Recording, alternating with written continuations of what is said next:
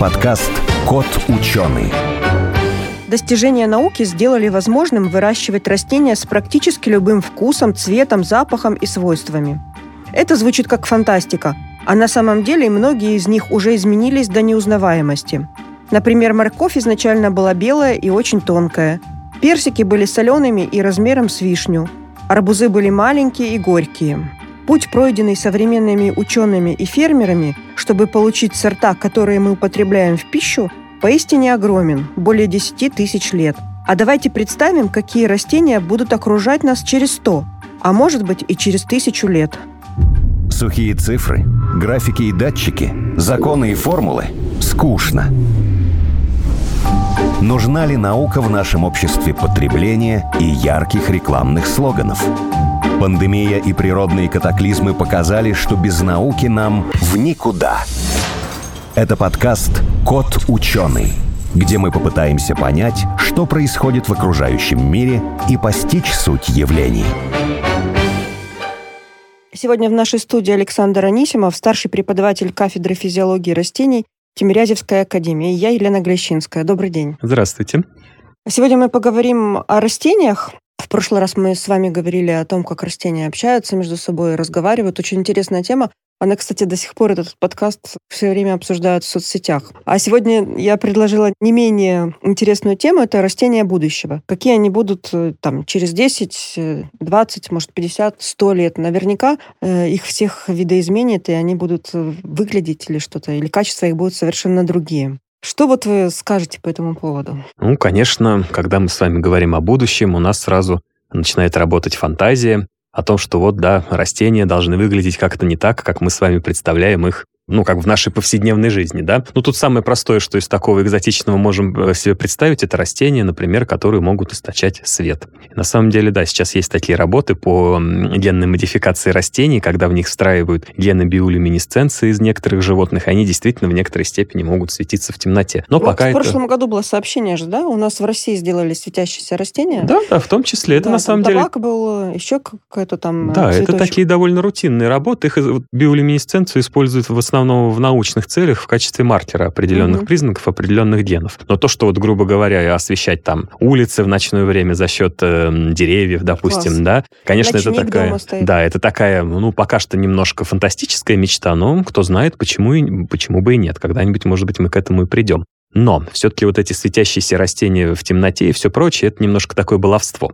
Основное, ради чего мы выращиваем растения, это продукты питания. Да? Это обеспечение продовольственной безопасности, как сейчас принято говорить. Кстати, вот эта тема, она же всегда была обеспечение продовольственной безопасности, сельхозпродукция, вот изучение. Оно всегда считалось какой-то, ну... А сейчас такое время, что это вышло на первый план, это очень популярно и очень востребовано. Я думаю, что будущее как раз вот за этим надо Конечно, конечно. О чем и речь? Что это всегда действительно было так немножко на втором плане. Там, ой, что там это сельское хозяйство? Растет и растет. Но, тем не менее, это, в общем-то, один из единственных способов прокормить население, прошу пардона. И тут никуда не деться, в том числе от современных технологий. Собственно, мы можем вспомнить так называемые зеленые революции, когда традиционными способами удавалось там удвоить урожайность, да? Да, да, да. И сразу, в общем-то, и население Земли начинало расти, благосостояние повышалось, и все прочее. Сейчас вот возможности такой вот, скажем, традиционной селекции, они, ну, не сказать, что прям совсем исчерпаны, но уже прям на грани. Это и долго, и неэффективно, и в целом все, что можно потенциально было сделать, уже сделано. Поэтому вот это геномное редактирование сейчас выходит на первый план. А традиционная селекция, это, так я понимаю, было там 100 зернышек, мы выбрали самое вкусное и самое живучее, его посадили, а из него размножили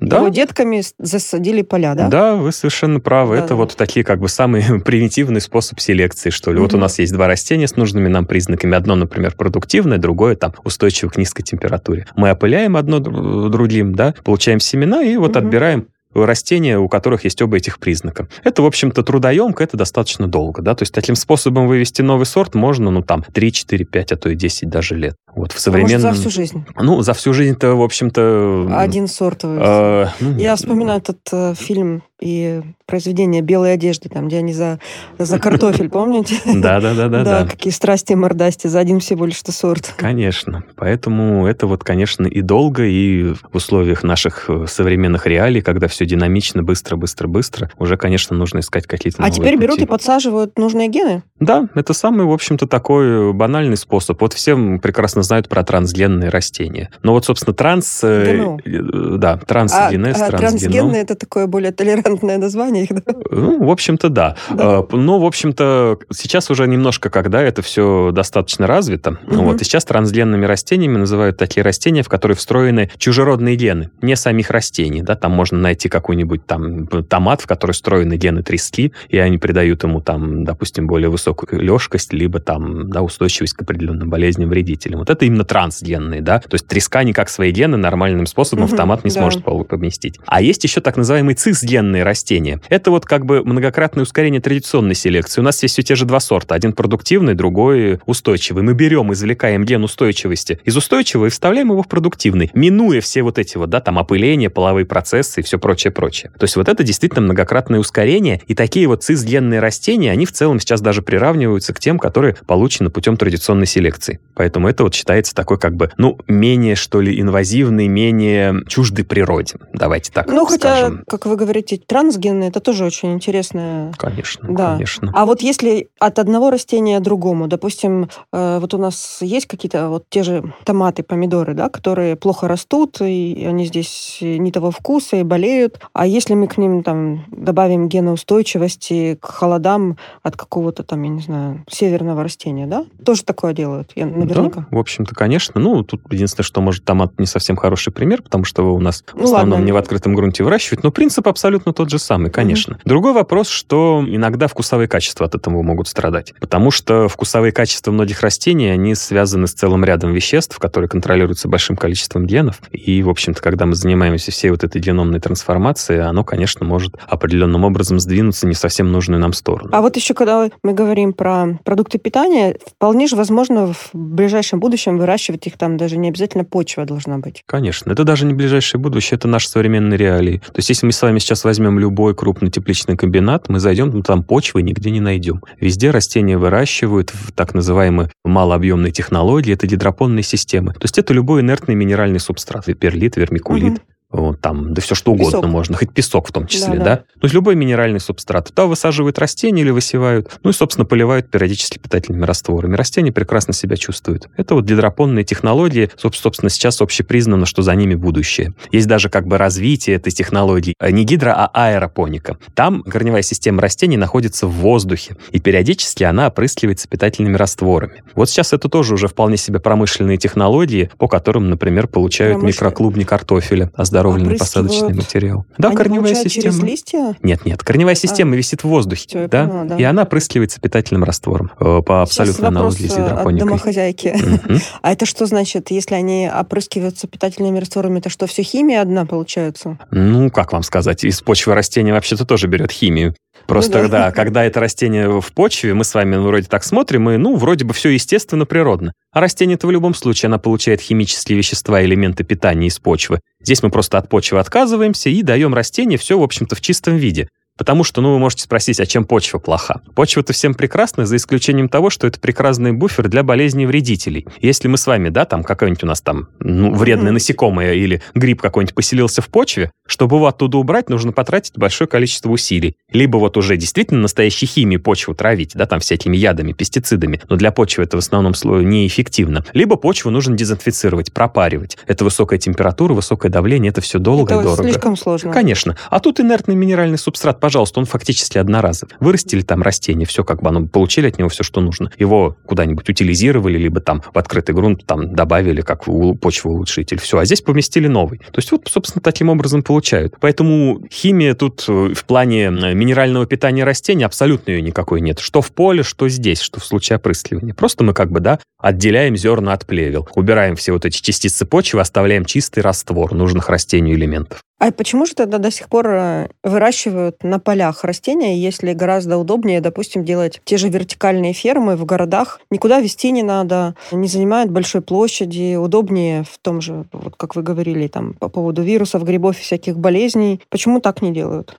Тут, в общем-то, все, все еще на первый план выходит неумолимая экономика. Вот в таких вот закрытых условиях в городских фермах в основном выращивают всякие зеленые овощные культуры, которые достаточно выгодны. И их сложно транспортировать на большие mm. расстояния. Да, вот там какой-нибудь сочный помидор, он когда вкусный, сладкий, да, его далеко не увезешь, потому что процесс транспортировки, он потеряет свои товарные качества. А, допустим, зерновые культуры, у них урожайность относительно ниже, да, относительно вот тех же овощных культур. Стоимость у них меньше. И поэтому получается, что, вот, допустим, пшеницу, выращенную в гидропонике, в сети фермы, ее можно вырастить, да, пожалуйста, никто не запрещает. Но на сегодняшний день это невыгодно, она будет безумно дорого стоить. Поэтому вот как бы есть культуры, которые идеально подходят для полевых условий, есть те, которые подходят для условий городских ферм. В наших как бы нынешних реалиях, когда мы вполне можем выращивать растения в открытом грунте, нет экономической и прочей целесообразности. Если уж мы будем смотреть совсем далеко вперед, там, да, допустим, какие-нибудь, представим себе, космические полеты, да, там, ну, в космосе мы поле нигде не возьмем. Поэтому тут уже можем прийти к тому, что и как бы будет расширен ассортимент вот этих культур, угу. которые выращиваются в закрытых системах, системах, благо, в общем-то, никаких биологических и прочих препятствий к этому нет.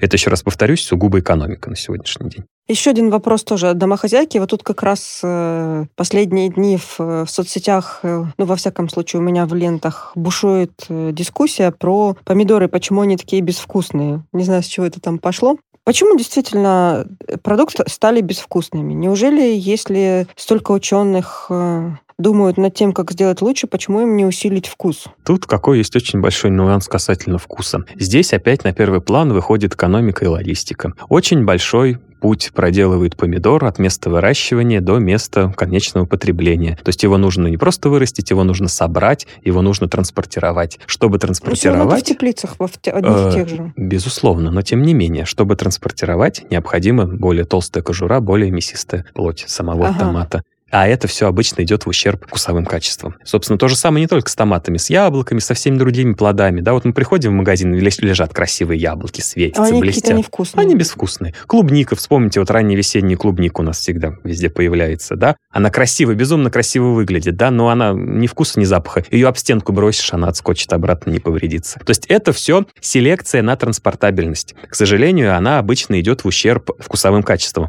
Более того, если предстоит долгая транспортировка, ну, там, это, конечно, не совсем помидоры, огурцы, а вот те же яблоки, эти самые груши и прочее, прочее, их обычно собирают еще не в состоянии биологической угу. спелости, да. Недоспелыми их транспортируют, они в процессе транспортировки дозревают. И, конечно, это не лучшим образом сказывается. Но есть надежда, качествах. что следующая селекция будет э, в сторону вкуса. Конечно, конечно. Сейчас ага. на это очень много внимания обращают. И, собственно, почему сейчас ценятся всякие фермерские продукты, да, вот местные производители. Им не нужно далеко транспортировать, у них, может быть, сохранились еще какие-то менее устойчивые сорта, допустим, но более вкусные, ну, выращиванию нет. которых они могут повредить. Ну, может быть, да, там где-нибудь в крупных городах нет, а вот чуть подальше от Москвы отъедешь, можно найти. И вкусные угу. помидоры, и огурцы, и все прочее. Вполне запросто. Ну, мы с вами все про этот самый, про вкусные и безвкусные. Давайте немножко отодвинемся от этого. Когда мы начинали разговор, вот знаете, что когда говорят про растения будущего, почему-то еще вспоминается там такой фильм был «Эра выживания», где там растения стали умными и поедать людей стали. Есть ли в этом направлении какое-то развитие, может быть, эволюция, а может быть, какое-то действительно подсаживание каких-то генов, чтобы растения стали умнее? Ну, тут вот опять э, надо исходить из того, что мы должны вкладывать в понятие «умнее». Если вот, да, мы будем отталкиваться от вот всех этих представлений с фантастических фильмов, да, что там растения обретут разум, захватят жизнь на нашей планете, ну, в общем-то, на сегодняшний день биологически, давайте так скажем, это невозможно. Потому что, ну, в общем-то, растительный организм, он категорически не приспособлен к осуществлению столь сложных, ну, давайте так скажем, умственных вычислений. Хотя бы, давайте исходить из того, что растения нет мозга как такового. Вот, то есть у него регулятор регуляторная система не сосредоточена в одном mm-hmm. каком-то органе, как у нас с вами, да, в мозге. У них условный мозг, да, там в кавычках мозг растения, распределен по всему телу, да, то есть каждый лист, каждый стебель, каждый корень, он принимает участие в регулировании жизни целостного организма. Поэтому, ну, в общем-то, ждать от растения каких-то вот таких вот страшных умозаключений, ну, все-таки не приходится на сегодняшний день. Ну, хотя бы чуть-чуть, ну, чтобы они были Нет, думаю, что нет. Другой вопрос, что мы своими действиями над растением можем заставить его синтезировать, например, какие-то опасные для нас вещества. Но опасные вещества, ядовитые, например, вещества, это и лекарственные ведь вещества. Ну да. У нас большинство лекарственных растений дикорастущих, они ведь, прошу пардон, ядовиты для нас с вами. Если мы их возьмем и съедим, мы там в высокой долей вероятности умрем. Вот, но это же как бы, да, не значит, что они запрещены и все прочее. И это вот тоже одно из направлений работы с растениями. Заставить их синтезировать нужные нам вещества, нужные биологически активные вещества, нужные вторичные метаболиты, так называемые, чтобы повысить выход лекарственного сырья. Собственно, такие работы сейчас и ведутся. Причем даже не с точки зрения, может быть, какой-то трансгенетики, да, а с точки зрения совершенствования агротехники, например, выращивание этих растений не просто там, да, где-нибудь в поле, условно говоря, не собирать их в открытом грунте где-нибудь там в лесу или еще, а выращивать в закрытых системах, вот тех самых системах интенсивного культивирования, сити-фермах. То есть есть работы, где показано, что, например, меняя спектральный состав света, можно заставить растения синтезировать новые вещества. Вот, например, у нас на кафедре в Тимирязевке на лаборатории искусственного климата мы в том числе изучаем растения базилика. И мы научились, меняя спектральный состав света, света заставлять базилик синтезировать такие компоненты эфирного масла, которые он не синтезирует при выращивании на белом свете, либо вот просто да, в открытом грунте. То есть это мы как бы полностью реализуем те вот возможности самого растения, которые в нем заложены исходно природой, да, не вмешиваемся там в генетику, либо что-то еще. А уж если мы захотим вмешаться, то тут, ну, не побоюсь этого слова, у нас вообще как бы все карты в руках, мы можем сделать с растением что угодно, мы можем заставить растение синтезировать все, что нам угодно. Поэтому тут мы только ограничены своей фантазией фактически. Причем это не то, что какое-то далекое будущее, это наши современные реалии. А вот кроме базилика, который у вас что там синтезирует? Э, эфирное масло. Ну, это то, что вот запах придает базилику. Он у вас другого запаха? Да, он приобретает другой запах, ну и даже немножко другой вкус иногда. Ведь есть же масса сортов базилика. У кого-то там лимонный больше аромат, да, у кого-то да, там да. еще какой-нибудь. Вот, и Я люблю что... больше такой крепкий, пряный. Вот, Прямо да. хожу, ищу его. Да, да, да. И да. можно вот, да, просто вот влияя светом на растение, заставить его вот изменять свой компонентный состав эфирного масла. То есть другой вкус ему придавать. Так мы можем заставить растение там нам синтезировать все, что угодно? Фактически, да. да. Ну, Только главное подобрать, раз. да, эти условия такие определенные. Да, да, и подобрать соответствующие растения. Подбирают эти условия и растения на основе интуиции и опыта или там помогает, допустим, искусственный интеллект? Есть такие вещи? Первые, конечно, опыты были это исключительно вот тыканье пальцем в небо потому что такие работы до этого не проводились, никто ничего толком не знал. И вот когда щупали возможности угу. растения. Сейчас, когда уже, в общем-то, довольно много этих работ ведется и в нашей стране, и на Западе фактически, накопился довольно большой объем данных, поэтому действительно сейчас есть системы искусственного интеллекта, машинного обучения, да, вот, которые работают с этим большим объемом данных, да, вот это так называемый big data. Там уже на основании вот этих вот массы-массы данных компьютер может нам предложить более оптимальные условия. Ну, мы бы сами тоже, может быть, до них бы дошли, но в результате долгой кропотливой работы, ну и все-таки тут не исключен человеческий фактор, что мы могли бы что-нибудь упустить.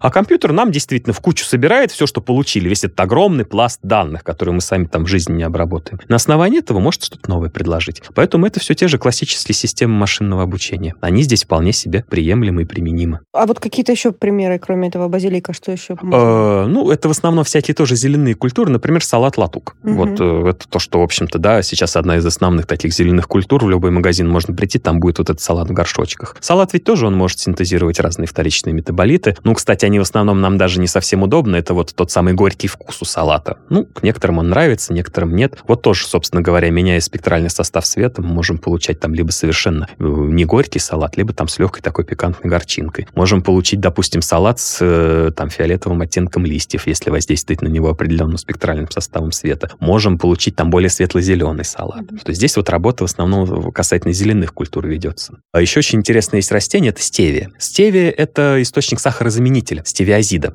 Причем природного, не искусственного, он считается в целом безвредным для диабетиков. Вот, и, собственно, меняя спектральный состав света тоже, да, регулируя, мы можем заставить стевию повысить выход вот этих стевиозидов там, ну, в несколько раз по сравнению с естественными да? условиями. Конечно. А интересно, в какую сторону изменить состав света? Ну, тут, в общем-то, нужно просто добавить, допустим, больше спектрального диапазона, допустим, в красном, в красной угу. части спектра для того, чтобы дать больше энергии для фотосинтеза, потому что это так называемая трофическая часть спектра. Я просто, знаете, почему спрашиваю? Хотела представить, в каких условиях это могло бы произойти. Может быть, на какой-то другой планете или в каком-то другой климатической зоне? Mm. Другой спектральный состав? Нет, здесь, знаете, допустим, что в естественных условиях это в целом невыполнимо. Угу. Потому что у нас же есть вот весь спектр, это все цвета радуги. спектр солнечного света, да, вот белый свет — это сумма всех частей спектра. Получается, что в естественных условиях, да, он там может немножко меняться, допустим, в течение суток, к вечеру добавляется больше красный свет, да, у нас закат обычно красный, в утренние сумерки там, допустим, чуть больше синего света, но это настолько небольшие как бы изменения, которые, в общем-то, на растения, ну, они, конечно, влияют, но не так сильно. А вот если мы кардинально меняем спектральный состав, допустим, освещаем его не всем белым светом, да, угу. а только, допустим, ну, классический, да, там красный и синий, потому что они нужны растению, тут, пожалуйста, одни результаты.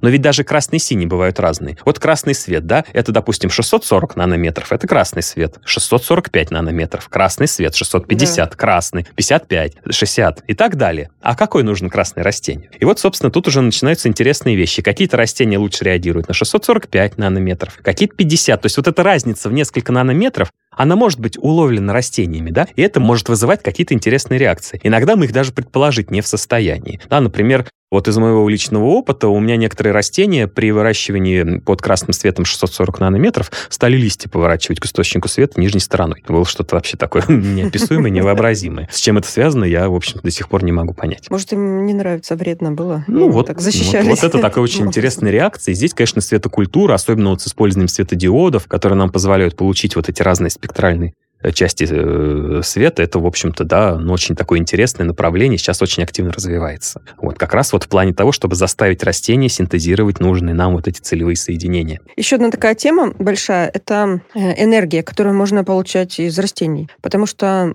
Насколько я понимаю, а может быть я ошибаюсь, скажите мне, что фотосинтез, который проходит в клетках растений, он гораздо эффективнее, чем, допустим, солнечные батареи. Ну, вот это на самом деле... По, по усваиванию. Вопрос по усваиванию достаточно энергии. спорный. К сожалению, не могу сейчас точно сказать, какой коэффициент полезного действия у солнечной батареи, угу. но могу с уверенностью утверждать, что в среднем коэффициент полезного действия фотосинтеза, ну, где-то всего полпроцента. Полпроцента? То есть фотосинтез — это безумно неэффективный на самом деле процесс. Да, вот падает на растение вся, вот вся солнечная энергия, вот всего полпроцента от нее растение усваивает. Там процентов 10, 20, а то и 30 иногда растение отражает, а все остальное идет просто на нагревание воды внутри растения. Поэтому фотосинтез берет своей массовостью, да, угу. тем, что куча клеток. Ведь на самом деле фотосинтез идет в хлоропластах. Да, это мельчайшие такие органеллы есть в каждой растительной клеточке. Если мы, допустим, возьмем метр квадратный площади, да, ну, допустим, поле, вот посчитаем всю площадь листьев на нем, да, она будет примерно в 7, а то и 10 раз больше. То есть на метре квадратном может быть 7 метров квадратных листьев. А если посчитаем площадь каждого хлоропласта, он может быть в 100 раз больше, чем площадь, потому что они очень маленькие, и удельная mm. поверхность вот этой мелкодисперсной системы, она всегда очень выше по сравнению с исходной нашей поверхностью поля. То есть на одном метре квадратном поле может быть там 100 квадратных метров хлоропластов. То есть фотосинтез берет своей массовостью. Поэтому, ну, не думаю, что он будет... Можно ли э, заставить получать, э, как-то это усваивать солнечную энергию, заставить растения работать? Вот над этим физиологи, биологи, агрономы, селекционеры бьются последние там 200 лет. Собственно, тут мы можем даже вспомнить еще Климента Аркадьевича Тимирязева, который сто с лишним лет тому назад писал о том, что вот если человеку удастся вырастить, да, там два колоса, где до этого рос один, это просто вот, да, будет какое-то величайшее достижение. То есть люди бьются над повышением коэффициента полезного действия фотосинтеза, чем только не пытаются сделать. Но максимальная даже теоретически расчетная величина КПД фотосинтеза это всего 10%. Но эти 10% они как бы теоретически идеальны и недостижимы. То, что вот в идеальных условиях удается получить, это ну 4-5%, не больше коэффициент полезного действия фотосинтеза.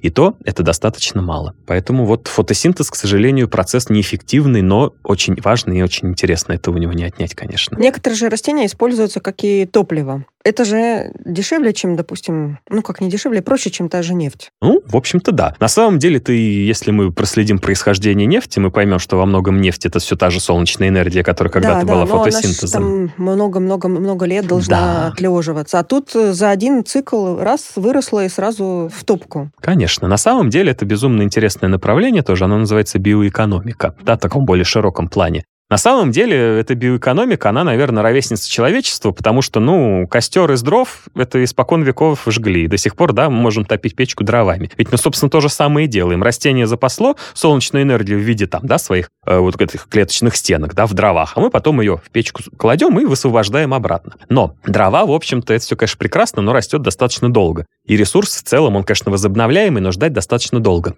Сейчас есть особая группа сельхозкультур, это вот как раз так называемые биоэнергетические, биоэкономические культуры, которые целенаправленно выращивают для получения вот этой биомассы, которую можно сжигать. Тут есть прекрасное растение, называется мискантус. Оно как бы в нашей стране в основном известно как декоративное растение, оно похоже на такую высокую траву, как вот, ну, осока, допустим. Но высотой она может достигать там 4-5 метров. И вот, собственно, это многолетнее растение может на одном месте расти 20 с лишним лет.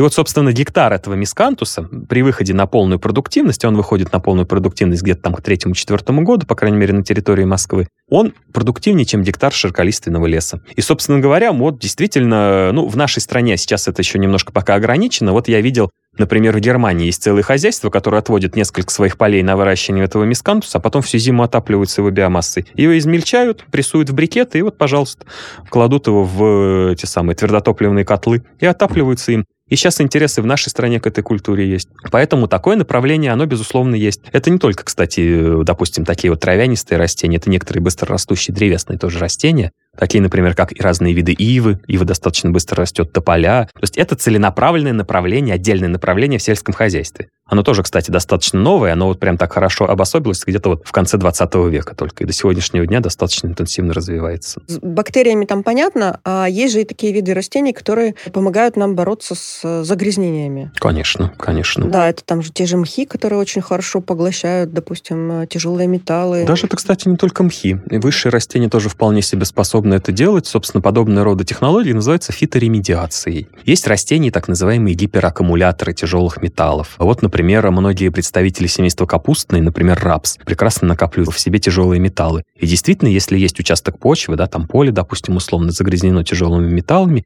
есть такие технологии, выращивают несколько лет там вот эти гипераккумуляторы, например, рапс, они вытягивают в себя тяжелые металлы, более того, их биомассу собирают, и потом из нее же выделяют эти тяжелые металлы, то есть они не пропадают куда-то, их можно собрать обратно. Вот, поэтому это вот один из примеров фиторемедиации. Потом есть еще растения, так называемые биофильтры, потому что растение, оно все-таки ведет газообмен, да, оно поглощает углекислый газ, кислород для фотосинтеза и дыхания, и, собственно, эти же газы потом выделяет в результате этих процессов. То есть идет газообмен. Вместе с газообменом попадают и, и молекулы вредных каких-то газов, это вот особенно актуально для городских условий, либо в целом мельчайшие какие какие-то частички пыли. Угу. Вот. И, собственно, растения с крупными листьями, листопадные растения, да, прежде всего древесные растения, они очень хорошо поглощают все вот эти частицы, и потом, в общем-то, либо аккумулируют их в своей биомассе, но для многих растений это все-таки, ну, достаточно негативное влияние может оказать. Вот. Но листопадные, например, растения более упустойчивы в городских условиях в этом случае по сравнению с вечно зелеными. Потому что они листья каждый год сбрасывают, но прежде чем сбросить листья, они все, что им не надо, туда в эти листья отправят. Потом листья опадут, растения как бы, да, избавятся от вот этих токсинов, условно говоря. А вечно зеленые, они не умеют так делать. Они очень медленно обновляют свои листья, поэтому, допустим, вот вечно зеленые хвойные растения в городских условиях, сосны, например, очень плохо себя очень часто чувствуют. Вот. Это же даже даже, кстати, продвинулось дальше. Комнатные растения. Многие комнатные а, кстати, растения... подскажите, да. какие комнатные растения поглощают э, вредные ну, вещества? Тут, смотрите, на самом деле э, можно руководствоваться достаточно таким простым правилом. Вот чем крупнее и зеленее листья у растения, тем лучше оно поглощает все и вся из воздуха. То есть это, например, такие растения, как хлорофитум. Хлорофитум, во-первых, очень неустойчивая сама по себе культура, да, в домашних условиях. Ну, собственно, у нас из-за, да, у нас из-за этого к ней какое-то такое немножко предвзятое отношение сформировалось, потому что испокон веков во всех учреждениях рос хлорофитум. А сейчас ведь есть очень красивые сорта, вот эти вариегатные, с всякими белыми там прожилками, очень красивые. Угу. Вот, хлорофитум прекрасный вот биофильтр. Потом разные виды фикусов, разные виды драцен. То есть если вы видите растение с большими листьями, то есть это будет вот как раз растение-фильтратор, вот этот вот биофильтр. Но есть еще одно, кстати, здесь интересное направление. Это растения, которые выделяют всякие полезные вещества в э, воздух. Это так называемые называемые фитонциды. Но вообще растению изначально вот эти фитофитонциды нужны были для того, чтобы бороться, ну, не то что бороться, а пытаться противостоять всяким э, болезням-вредителям. Вот. Но для нас с вами они оказались достаточно такими, в общем-то, полезными для организма. Поэтому растения, листья которых издают очень резкий, сильный запах, да, и приятный, в общем-то, в основном герань. запах. Герань, например, да, разные виды герани, розмарин, мирт, вот это вот растение, которое выделяют в воздух фитонциды, он тоже способствует оздоровлению климата в помещении. Это вполне себе как бы, да, научно доказанный факт, не то, что там да, какие-то, да, там эти... бактериями и вирусами. В том числе, да? да, с бактериями, с вирусами, и в целом оказывают оздоравливающее действие на организм. Вот, например, эфирное масло розмарина, оно стимулирует умственную деятельность. Поэтому, например, в стародавние времена студенты себе закладывали перед началом занятий веточки розмарина за уши, чтобы думалось лучше. Ой, надо на работу себе принести э, цветочек розмарина и этому подростку в комнату поставить несколько штук. Так что да, вполне. Значит, какой мы можем сделать вывод, что думаете, через, там, допустим, не будем брать ближайшую перспективу, а там лет через сто, все растения модифицируют под наши с вами нужды? Думаю, что да. Думаю, что да. Мы к этому все равно рано или поздно придем, потому что это действительно сейчас очень активно применяется. И в целом считается, что за этим перспективы. Поэтому, ну, по крайней мере, может быть, если не все, но наши основные самые сельхозкультуры, я думаю, что будут все модифицированы. Декоративные тоже вот. наверняка. Декоративные, да. Собственно, сейчас ведь даже, ну, немножко отвлекаясь от растений, уже в магазине можно купить трансгенных животных. Вот есть аквариумные рыбы, таких вот совершенно безумно ярких, желтых, зеленых, оранжевых окрасок. Вот они трансгенные. Это, собственно, первый официальный трансгенный животный организм, который вот поступил в такую вот как бы, да, массовую реализацию. Поэтому действительно, как бы там мы к этому не относились, я думаю, что к этому мы придем. Потому что основные наши растения, которые нас окружают, будут модифицированы, безусловно. Даже вот можем еще, кстати, такой интересный момент вспомнить, что ведь долгое время, и сейчас даже есть такие мысли, пытались у растений забрать вот эту вот функцию фотосинтеза, образования биомассы, давайте так скажем. И, собственно, чем нам интересно растение? Оно интересно нам тем, что оно фактически единственное на сегодняшний день способно из неорганического вещества синтезировать органику. Да, из предельно окисленных веществ, углекислого газа и воды, получать глюкозу, да, углевод. Mm. Вот, собственно говоря, были в свое время такие мысли, что а зачем нам растение? Сейчас мы фотосинтез изучим, создадим машину, будем в нее закладывать воду, углекислый газ, а она нам будет батоны хлеба выдавать. Но, как ни бились над этой проблемой, хоть куда-либо близко приблизилось не удалось. Фотосинтез настолько сложный процесс, что, в общем-то, на сегодняшний день искусственно его там в виде машины создать невозможно. Вот. Но, собственно говоря, да, невозможно это такое достаточно громкое слово, я бы все-таки не стал ограничивать там какой-то полет фантазии ученых из будущего. Не исключаю того, что когда-нибудь, да, там это не сто лет даже, может быть, там и там и 500, и тысячи лет, но к этому тоже придут, что научиться искусственному фотосинтезу, тогда во многих случаях растений уже и нужно не станет. Но кто знает, через тысячи лет вообще на какой планете мы жить будем. Спасибо вам большое. Напомню, в нашей студии Александр Анисимов, старший преподаватель кафедры физиологии растений Тимирязевской академии. Спасибо, очень интересно. Спасибо вам большое.